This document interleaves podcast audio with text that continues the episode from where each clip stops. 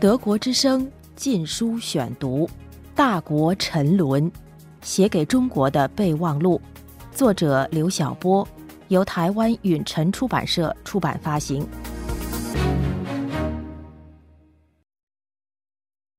第四卷，每一天都是六四。第四章，向玛丽先生推荐寻访六四受难者。六四十八周年祭。本月十五日。亲共的香港政党民建联主席马丽与记者茶聚时，批评回归后的香港国民教育居然以六四为例，公开质疑屠城之说。他的理由是：六四是死了人，但不是屠城，因为屠城应该是刻意杀人。言下之意，六四死者不是戒严部队刻意所为，而是无意之失。德国之声。禁书选读。关于广场六四之夜，玛丽质问道：“如果是屠城，柴玲怎么能在六四凌晨平安离开呢？他是有心挑起暴动的。这个人第一个便被杀了。侯德健、封从德等人怎能慢慢离开呢？如果是屠城，四千名学生全都死光了。”难道非要六四之夜留在天安门广场的四千名学生，连同侯德健等长胡子的人被统统杀光，才叫做屠城吗？六四之夜，我在广场，还有发言权。当夜，我与侯德健、高鑫、周舵一起组织了学生的和平撤离。我们与戒严部队谈判，达成在广场东南角开口子，让学生和平撤离的协议。回到纪念碑上，我们通过广播站轮番劝说学生主动撤离。之后是封从德主持了“撤与不撤”的口头表决，最后是学生们有秩序的和平撤离。也就是说，六四之夜还在天安门广场的四千名学生的生命是用主动撤离换来的。因为出面与我们谈判的清场指挥官季兴国大校说得非常清楚，戒严部队接到的是死命令。在天亮前不惜一切代价清场，但若不是学生们主动撤离，结果必然是大量学生死在清场的枪口下和坦克履带下。从六四屠杀结束的那一刻起，包括香港媒体在内的世界各大媒体都报道学生主动撤离广场的一幕。很难了解六四真相的玛丽，已经知道了连我都不清楚的数字：六四之夜广场上还有四千名学生的玛丽。难道十八年来他就从来没有尝试过了解更多的六四真相吗？德国之声，禁书选读。关于坦克碾死学生，玛丽质疑坦克碾死学生，甚至说指着一堆东西就说是学生被坦克车碾过。那还不如找一只猪，用坦克车碾过，看看是否也会变成肉饼。戒严部队的坦克在西单附近追碾学生，造成多人死亡，是六四屠杀中最为凶残的一幕。关于这凶残的一幕，有多种资讯来源和现场图片为证，已经是广为人知的事实。就是玛丽身在的香港，包括中共在港喉舌《文汇报》在内的香港媒体，大都报道了坦克追碾学生的事实。如果玛丽先生嫌麻烦，最简单的方式是找来寻找六四受难者，看看其中的疯狂的坦克一节，其中记载了那凶残一幕的详情。一辆疯狂的坦克冲向刚从天安门广场撤至六部口的学生队伍，躲避不及者被坦克履带碾压得血肉模糊，死里逃生者落下了终身残疾。这辆该诅咒的坦克究竟碾死、碾伤了多少人？当时传说不一，有说死了九人，有说死了十一人。至于伤者，更是众说纷纭。这都不足为惧。当局不公布死伤名单，别人说了，哪怕说的基本符合事实，也会当作谣言来追查。因此，必须拿出实证材料，让一个个具体的个案来说话。多年来，我和我的朋友一直把这辆坦克碾死、碾伤的受害者作为寻访的重点。到目前为止，我们已经寻找到的是死者五人，伤者九人，一共十四人。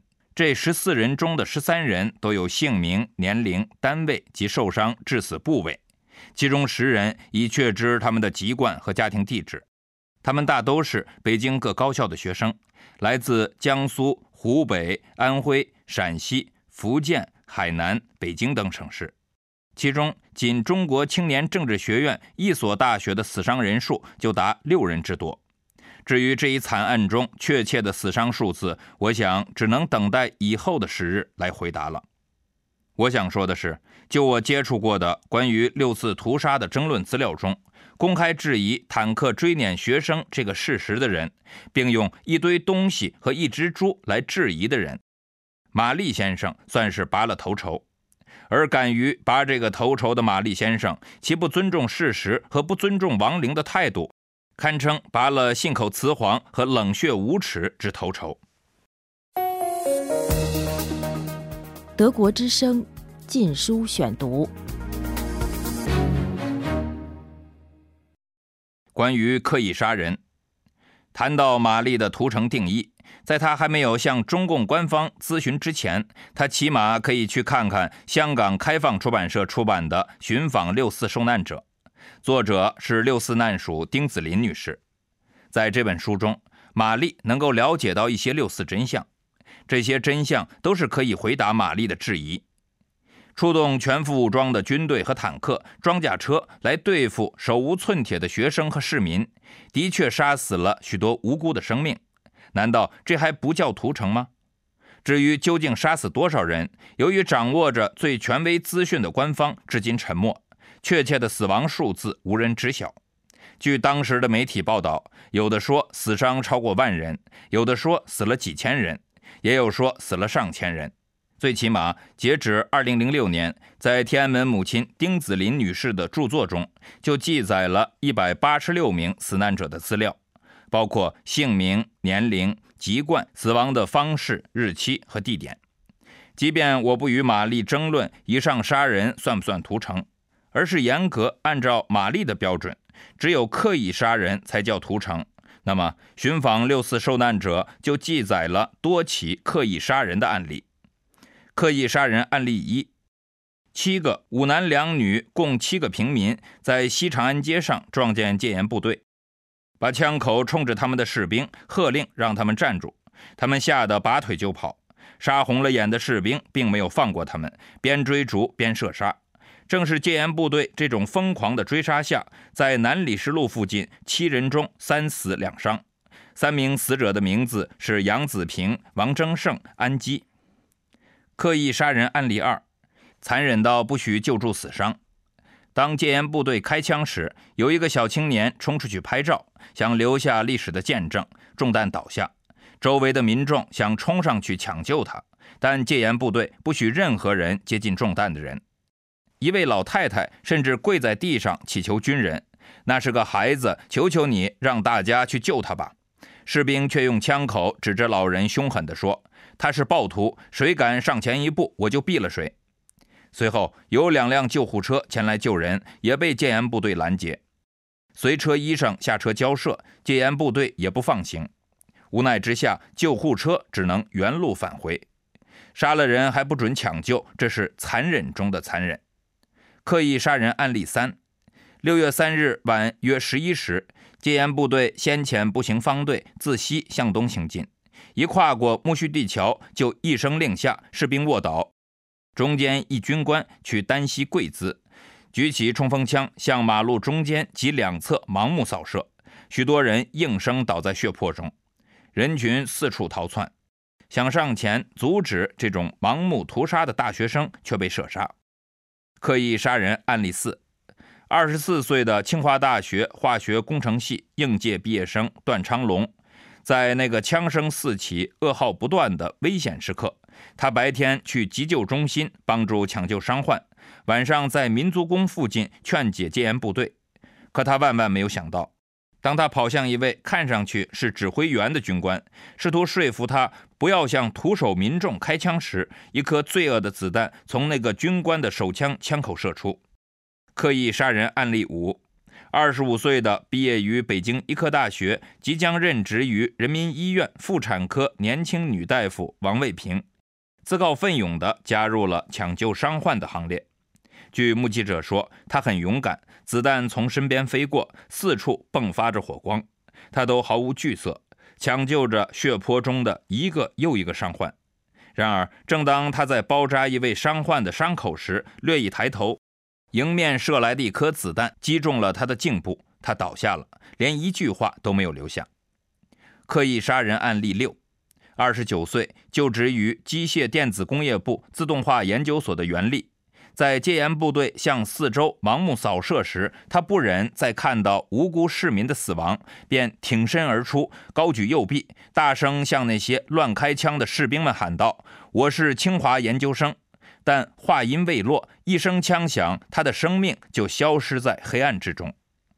刻意杀人案例七：不满二十一岁的死者吴国峰，北京中国人民大学工业经济管理系八六级学生。他死得极惨，连中了四枪，肩、肋骨和手臂部位都有枪伤，致命的一枪射中后脑勺。他的亲属在整理遗体时，还发现死者的肚脐右下方有一条七八公分长的刺刀刀口，在吴的双手手心也有刺刀的伤痕，可以推测吴虽连中数弹，却并没有立即死亡，士兵就用刺刀捅进了他的腹部。最后向后脑勺上开了一枪，玛丽先生，这些青年学生的死难道还不是刻意杀人所致吗？所以我有理由质疑玛丽先生的质疑。他貌似尊重事实的求真精神，实质是道道地地的诡辩逻辑。他选择在六四十八周年忌日前质疑六四屠城，其目的绝非批评香港的国民教育。而是在为北京洗脑香港人的政策张目，更是在敏感时期为北京政权背书。玛丽有勇气质疑中国民间流亡人士和世界各媒体的六四记载，为什么没有勇气公开质疑北京政权的六四说辞呢？既然玛丽都认为六四真相至今仍然模糊。他作为北京器重的香港左派和全国人大代表，他为什么没有勇气要求北京政权开放六四档案和公布真相呢？二零零七年五月十六日，《德国之声》禁书选读，《大国沉沦：写给中国的备忘录》，作者刘晓波，由台湾允晨出版社出版发行。